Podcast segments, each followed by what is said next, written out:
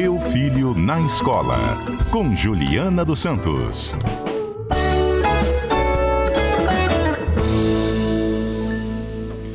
Juliana, muito boa tarde. Que prazer falar com você de temas tão caros. Educação ultimamente tem que ser dita cada vez mais para ver se a gente abre os olhos da nossa sociedade, né? É, boa tarde, boa tarde a todos da equipe.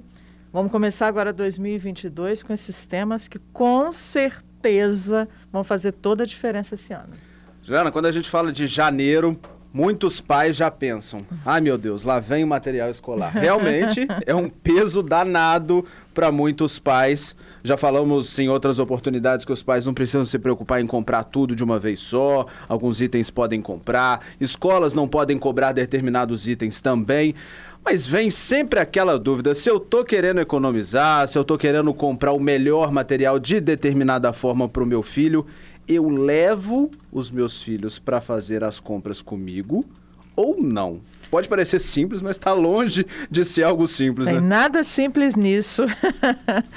Olha, eu levo se eu fiz uma boa abordagem antes de educação financeira. Por quê? Quando os, os meninos chegam nas papelarias, eles enlouquecem, porque tem os cadernos do jogo que está na moda, da banda que está na moda, da boneca que está na moda, do carrinho que está na moda, enfim tudo que está na moda está estampado. O papel lá dentro para escrever é o mesmo. Agora, o que, que eu trabalhei para falar do consumo, para falar desse processo de que o que, que é um produto, como é que esse produto ele se comporta no mercado com meu filho. Isso tem que ser feito desde muito pequeno e desde muito antes de janeiro, tá? É, deixa eu só pegando o gancho. Se a gente trabalha com os filhos ou com as crianças com as quais nós, pelas quais nós somos responsáveis, antes, até para que elas também tenham noção do gasto, tenham noção do dinheiro e guardem suas moedinhas, seu dinheirinho, para chegar lá e ver, olha, isso eu posso, isso eu não posso. Porque a construção do que é dinheiro, do que é consumo desse processo todo, ele tem que ser, de fato, processual para entender o que, que é o gasto. Porque senão você chega lá e aí eles vão comprar e vão fazer birra, aquela confusão, papelaria cheia, aquele estresse danado. Mas tudo é um planejamento, né? um planejamento de como se faz a compra desse material escolar. E quando a gente fala disso, a discussão ela também começa muito antes. As nossas escolas, os nossos professores, a nossa grade de ensino está proporcionando isso aos nossos alunos? Nem sempre, tá? Nem sempre. Eu acho que a educação é, financeira ela não está ligada só à matemática. Tá? Ela é um processo, você pode trabalhar em língua portuguesa, pode trabalhar em história, você pode trabalhar como um tema transversal, porque a questão do consumo é que está em voga aqui. Porque a, gente está criando uma sociedade extremamente consumista, e aí o caderno que ela usou ano passado, três, quatro folhas, ela não quer usar esse ano. Então, o que, que é a questão do meio ambiente? Como é que é esse comportamento diante do reaproveitamento de um material? Como é que eu posso reaproveitar? Se posso, quando posso? Isso tem que ser trabalhado com eles em sala de aula. É um tema e é um tema que as escolas vão aproveitar aí de outubro a dezembro e aí também fevereiro quando eles voltam para trabalhar nesse processo de educação. Vamos supor hum. que o meu filho ou aquela criança que eu sou responsável tem uma certa noção, recebe algum tipo de, de, de conhecimento dessa economia e tudo mais. Eu levo ele para fazer a compra comigo. Só que lá tem aquele caderno que os coleguinhas ficaram falando o ano inteiro, as férias inteiras. Aí sentou e fez aquela birra. Como que eu trabalho naquele momento da papelaria? Às vezes, uma discussão que eu não trabalhei de forma mais intensa ao longo de todo o ano. É, a birra, se você deixar para não conversar, não dialogar, não construir isso, a birra vai existir, você vai passar por um momento de estresse e às vezes as famílias ficam com muita vergonha, porque ela não sabe como lidar ali. E aí, como você está extremamente estressado, você já quer tomar outras medidas que você está na frente dos outros. Então, respira, sai, volta. Porque senão você perde o controle. Quando você perde o controle, é igual qualquer briga, né? Você perde a razão. Então você não educa a criança naquele momento, tá? Porque você vai acabar cedendo para não ficar mal diante do outro. é, é, uma questão nossa, a gente tem essa característica. Então você não vai educar a criança e nem vai vencer o problema. Fez a birra, conversou, falou, não resolveu. Respira, sai um pouquinho. Porque ela vê que você não está naquela cena mais, não está ali com ela mais para aquele palco, aquela coisa toda. Aí a criança também respira e vê: meu Deus, o que, é que eu estou fazendo aqui? E aí entra num processo de reconhecer que precisa parar um pouquinho e ir atrás dessa mãe, dessa tia, de alguém que está ali cuidando, para refazer aquela relação e caminhar. Agora, a dica é, estamos é, né, no comecinho de janeiro, daqui a pouco todo mundo vai para a papelaria. Trabalha isso antes. Sempre trabalhar antes com a criança, para você não precisar passar por essa situação de estresse. Tem muitos pais que não sabem ou não querem chegar no momento de uma situação de estresse como essa, de falar não. O não também ensina muito, mas também tem que saber como falar esse não. É, o não não pode vir cheio de agressividade. O não não pode vir com sem uma explicação e só autoritário porque eu sou pai, porque eu sou mãe, porque eu sou responsável. Tá? O não tem que vir na construção do que, que é o não. Não posso porque a gente não pode consumir esse valor. Não posso porque você também não guardou o dinheiro. Não posso porque você não precisa disso. Né? O que, que é não tenho, não preciso? É, refletir sobre isso. É preciso gerar uma reflexão o tempo inteiro.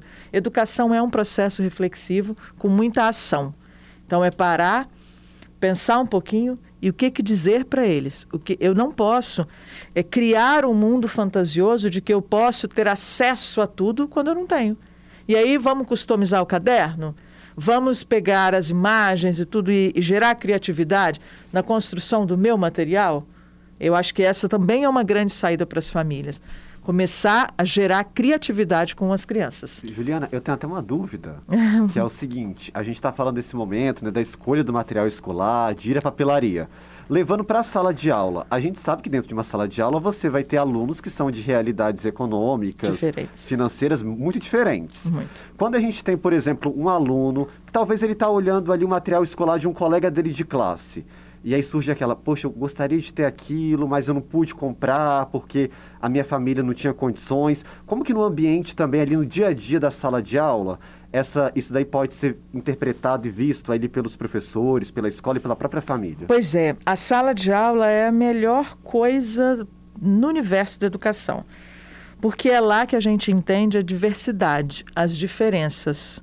O que eu tenho, o que eu não tenho, o que o outro tem, enfim eu tenho um pouco menos, eu tenho um pouco mais. Essa, essa constância da diversidade é que ensina.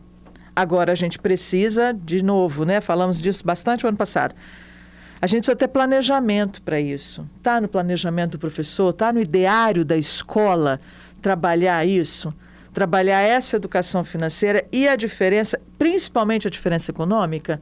Eu posso ter uma mudança depois de situação. Mas agora eu não tenho. E eu vou aprender, vou conviver, eu vou estar ali confortável, mesmo tendo essas diferenças econômicas visíveis. Às vezes são muito, muito visíveis.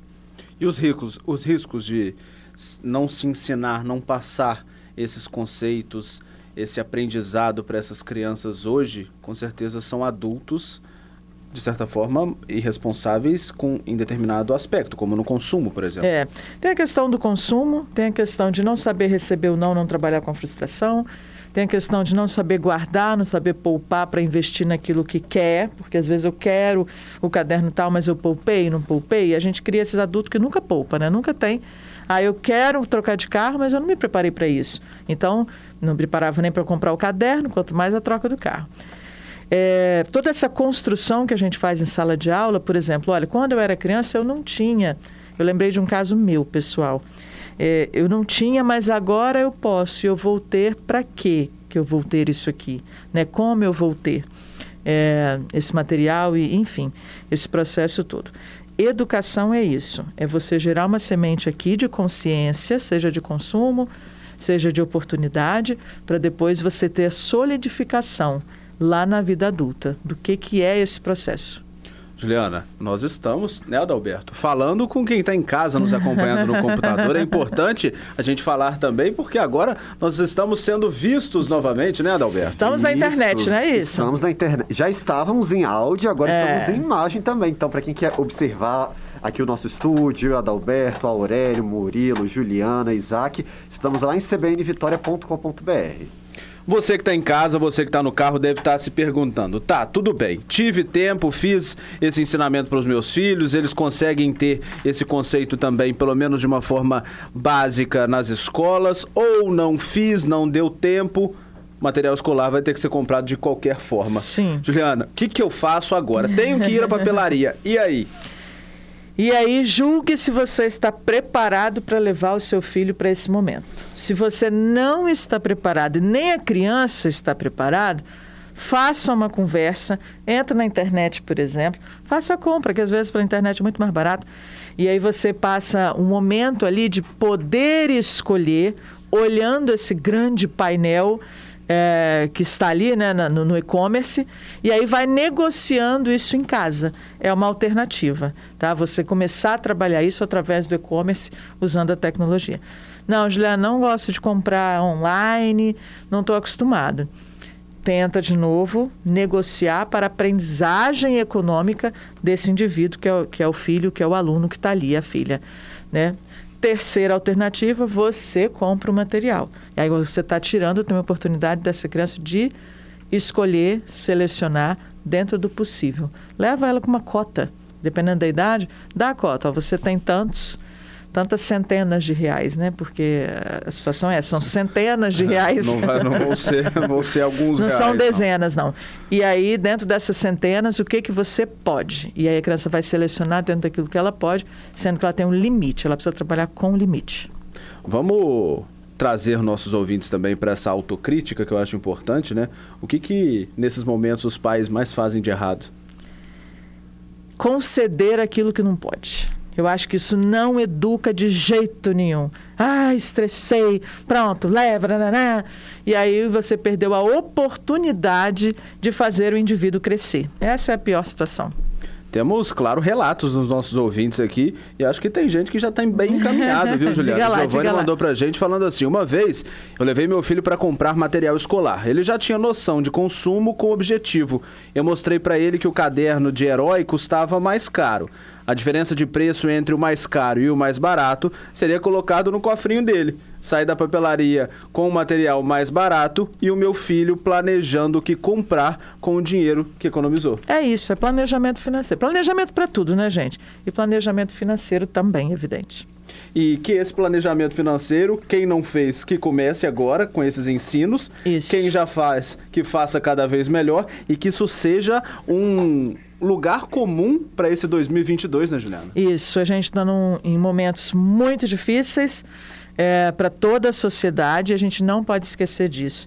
A concessão acaba sendo depois uma situação ainda pior para você lidar com esses indivíduos depois.